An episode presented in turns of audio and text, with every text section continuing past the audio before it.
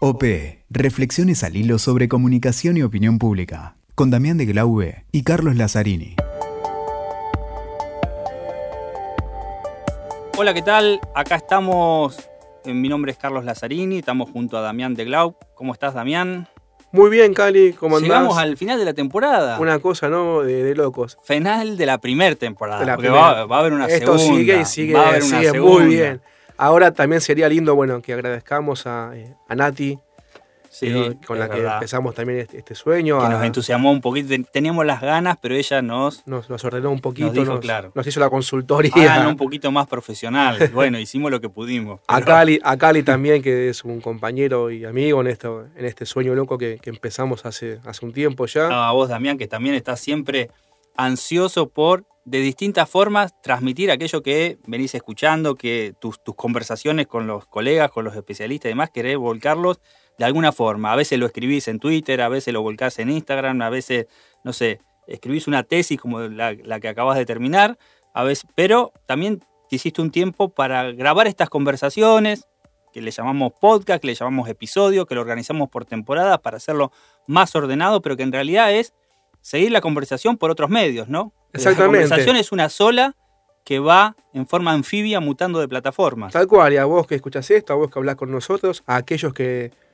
nos dieron su tiempo, también muchas gracias. La verdad a que todos es, los que comentaron, viste la cantidad de sugerencias, hablen con De fulano, mensajes, sí. hablen con este, este es muy bueno. mensajes que nos dicen, no, eh, no estoy de acuerdo en lo que dijo, mirá qué bueno Sí, esto, che, sí. y esto, que piensen, muy, a muy todos los que bueno. nos recomiendan, porque es bueno que en esto de los podcasts la gente los recomienda, el que le gusta lo pueda recomendar y decir, che, mirá, ahí, aparte, lo bueno que como quedan todos eh, lo- los audios disponibles, los pueden buscar. Y Escuchate el episodio 3 que habló, la verdad, una Muy repercusión bueno. que no esperábamos. Y lo interesante de la comunicación política y la opinión pública, que no hay, hay una globalización, ¿no? No hay frontera. De amigos de México, de Chile, Uruguay, España.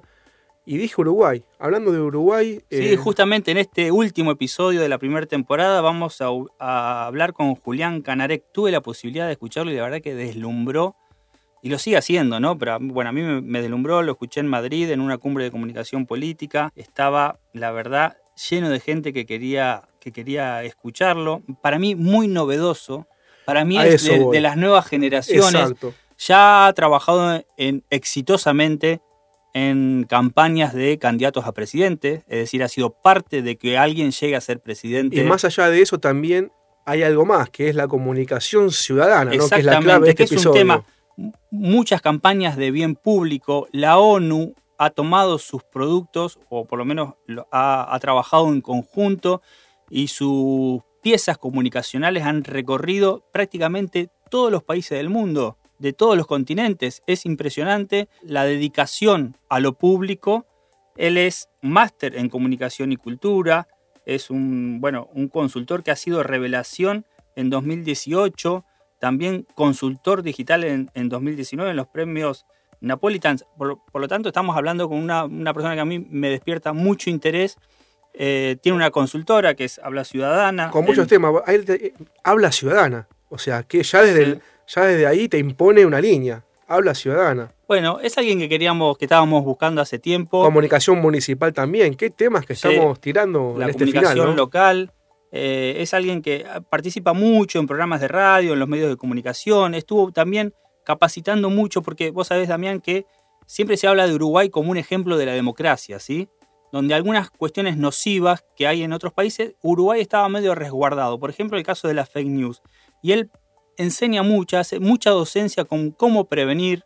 Ha participado junto a los medios de comunicación de Uruguay, a los políticos, a los partidos políticos, cómo prevenir de este mal que está quejando a muchos, a muchos países, sobre todo en tiempos de campaña, que son las fake news. Pero bueno, en este episodio 12 queríamos más focalizarnos en su experiencia para comunicar lo público. Exactamente. La línea entre lo público y lo ciudadano. Bueno, veamos, hablemos un poquito con él. Vamos a hablar entonces con Julián.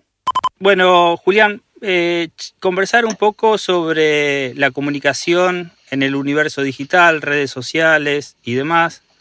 Yo me acuerdo de aquella charla tuya en Madrid, eh, seguramente has ido modificando algunas cosas, pero me quedó muy presente cuando hacías esa reseña de que las redes sociales habían llegado como una esperanza más democratizadora, más horizontal, más participativa, transparente, más democrática, y que un poco cuando la política se metió en ese mundo, lo echó a perder o lo estropeó en algún sentido, ¿no? Y sin embargo, por otro lado, vemos cómo se usa positivamente, cómo vos lo, lo, usás positivamente para ayudar a comunicar lo público. Sí, eh, lo que sucedió con las redes tiene que ver un poco con, con los movimientos sociales eh, que acompañan a la política como, como actividad humana.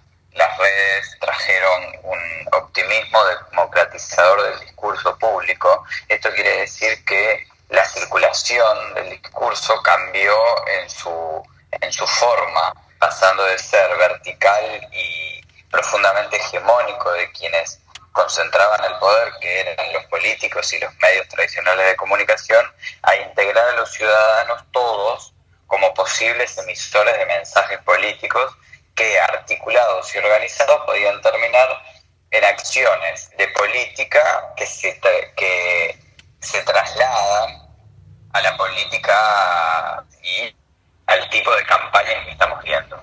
Ejemplos de ello fueron la campaña presidencial del presidente Barack Obama en 2008, es, si se quiere, el ejemplo fundacional de la política colaborativa. Hablemos, si pudiéramos decirle de alguna manera, hoy que están tan en boga hablar de la economía colaborativa, la política colaborativa donde los votantes podían ser coemisores de las campañas, tienen esa, ese momento fundacional con la campaña de Obama. Y también tienen movimientos donde no necesariamente eh, la política se traduce en un resultado electoral, como los indignados en Madrid, como la primavera árabe, eh, Occupy Wall Street, que fue un, un movimiento social. Las redes sociales permitieron articular discursos que alimentaban movimientos sociales pero profundamente políticos, donde lo que se estaba haciendo era interpelar al poder. A partir de ahí lo que sucede es que la política más tradicional empieza a encontrar herramientas de utilización de los datos para segmentar y, e ir sembrando determinados mensajes que alejan a la política partidaria del mensaje central y que centran sobre todo eh, la clave discursiva de las campañas en la otredad. Empezamos a ver una serie de campañas que están dirigidas a atacar a un contrincante en la contienda electoral, pero que además no están firmadas. Entonces, el desprestigio, la manipulación, la circulación de fake news, la desinformación, la posverdad, empiezan a campear en el discurso político y se tocan algunos sentimientos. Siempre, siempre hablamos de que las campañas son emocionales por antonomasia, ¿no? Eh, son realmente lo, lo, más importante para conectar con los votantes hoy, es la capacidad emocional. Y eso lo tenemos idealizado y entendemos que la capacidad emocional es la de empatizar con el votante. Bueno, hemos descubierto que disparar los miedos de los votantes también es disparar una emoción.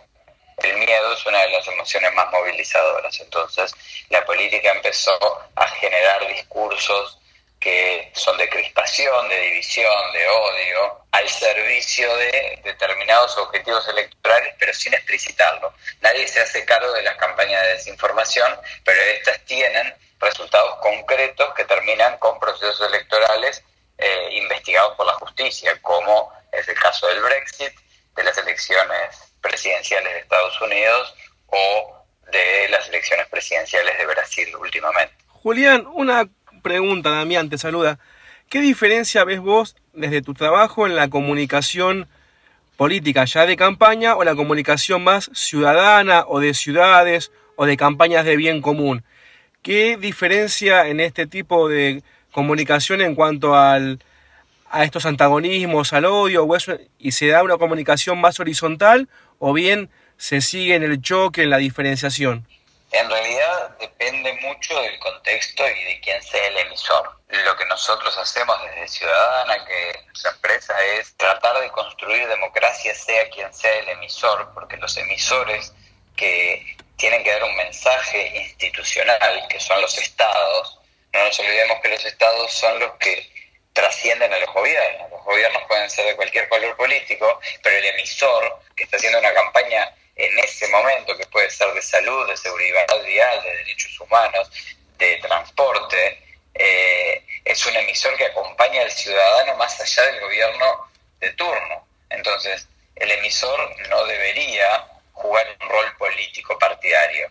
El emisor debería ser un emisor neutro que defienda las políticas del Estado y no las de un gobierno. Entonces, nosotros heredamos en América Latina, y todavía se da en lugares, una fuerte utilización de los recursos eh, estatales eh, para la proyección de las figuras políticas de turno. Eso es lo que va minando la capacidad de generar eh, políticas de Estado en torno a la comunicación, porque la comunicación tiene muchísimo para aportar a la gestión de todas las áreas de gobierno. La, comunicación puede y debe ser el centro de muchas de, gestión. La creatividad que podemos eh, sumar los comunicadores puede ayudar a resolver problemas de gestión real.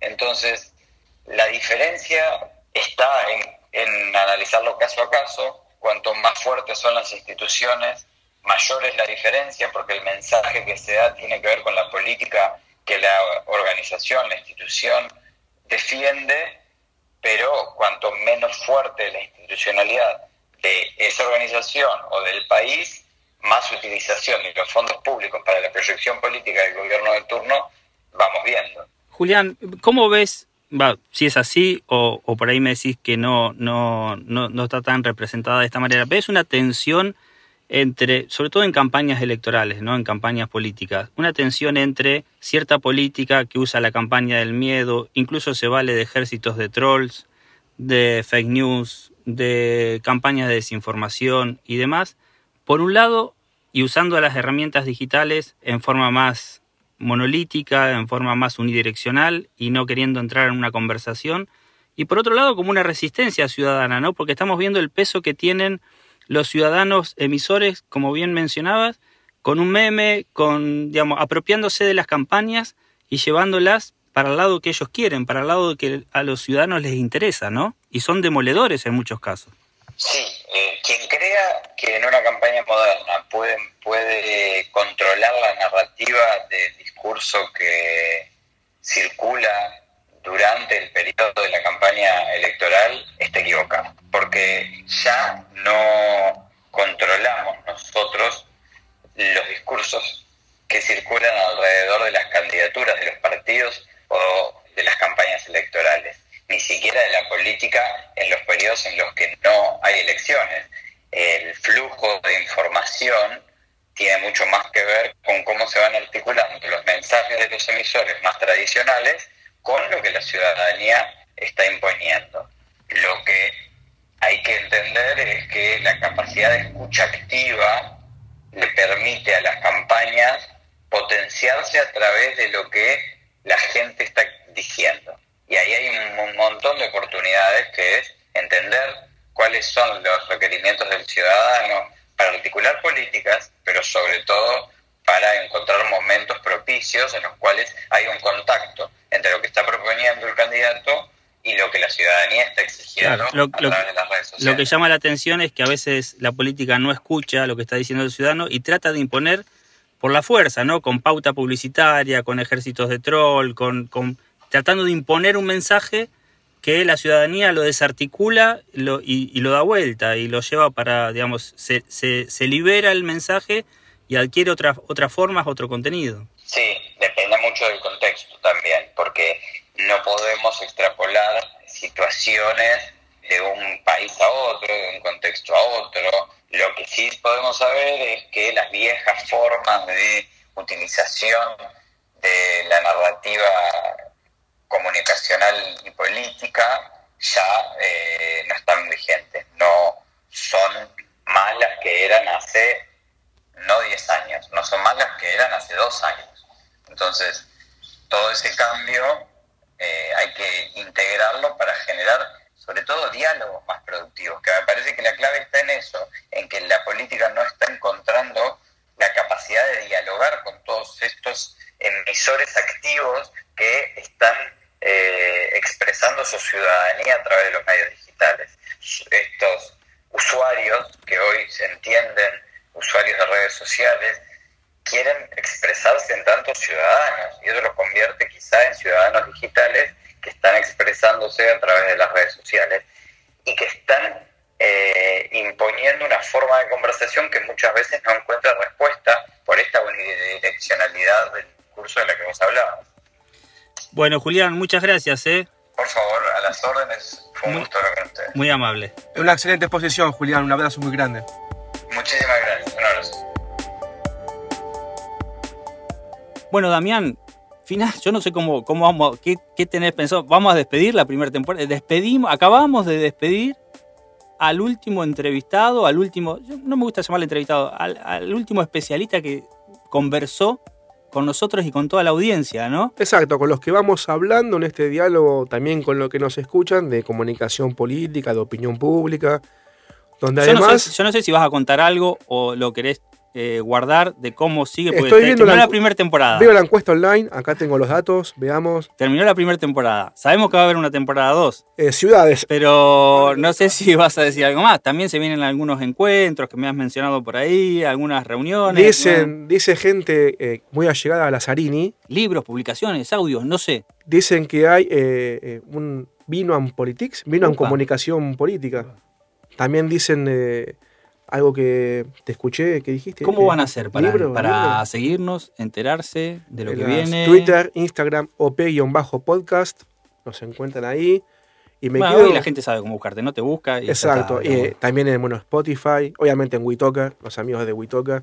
Así que esto es un poco no solo la despedida de esta hermosa conversación que hemos tenido en el, en el episodio 12, sino de la temporada. Y fíjense, justamente en el episodio 2 está el comienzo de lo que viene. Comunicación ciudadana. Habló En- de en realidad, comunicación uno- municipal, de la escucha, del el diálogo. A uno le cuesta acostumbrarse a estos formatos, ¿no? Porque uno dice, bueno, de despedida. Los audios están ahí, los episodios están ahí. Exacto, Uno seguimos, escuchando todo el tiempo. seguimos ahí. Nosotros sabemos que, bueno, terminamos de grabar la primera temporada, pero el de audio sigue Exacto, disponible. seguimos ahí. Es y un pueden estar orden. escuchando el 2, el 3, cualquiera. ¿no? Exacto, además no tienen una, una una consecuencia correlación. lógica, exacto. Hemos tratado de dividirlos por ejes temáticos eh, para, para un poco también eh, que sirvan para, para algunas capacitaciones de- sobre comunicación política. Entonces, si quieren escuchar sobre estrategia, pueden escuchar o por autor, por entrevistado, decir, bueno, quiero escuchar a Mario Rorda, quiero escuchar sobre estrategia, quiero escuchar sobre fake news, o quiero escuchar a un especialista o un tema, ¿no? O también no solo quiero escuchar, bueno, yo opino, yo digo esto, nos escuchamos, si un día nos juntamos y grabamos todos juntos con aquellos que escuchan, sería un gusto, Eh, Por ahí se viene algún podcast en vivo. exactamente, así que si están escuchando, estén atentos, que quizás un día nos juntamos todos físicamente, Y lo bueno de esto, además, que eh, siempre, bueno, la oportunidad de participar. Me contaron que por ahí, por el mes de febrero, vas a estar viajando y, y nos vas a traer alguna, nos vas a traer eso contenidos para todos los siempre y cuando, escuchas de OP. siempre y cuando vos que viajas antes, también vengas con algún material que a priori Bueno, me dicen es muy bueno lo que es es muy bueno lo que estás pensando ahí, lo es que idea, estamos. Andar por ahí recolectando contenidos para después volcarlos y compartirlos. Exacto, y como, y como bien, bueno, hablábamos con Julián, también esperamos que ustedes nos digan qué es aquello que les parece, qué es aquello que les gusta, qué es aquello que quizás sea interesante que hablemos todos juntos en esta comunidad de la comunicación política, de la opinión pública tan fascinante además. Bueno, será hasta pronto. Nos volvemos a encontrar en la temporada 2. Exactamente, WeTalker, iTunes, Spotify y también en TN. Y bueno, Cali, ha sido un gusto esta, estos, estos episodios placer.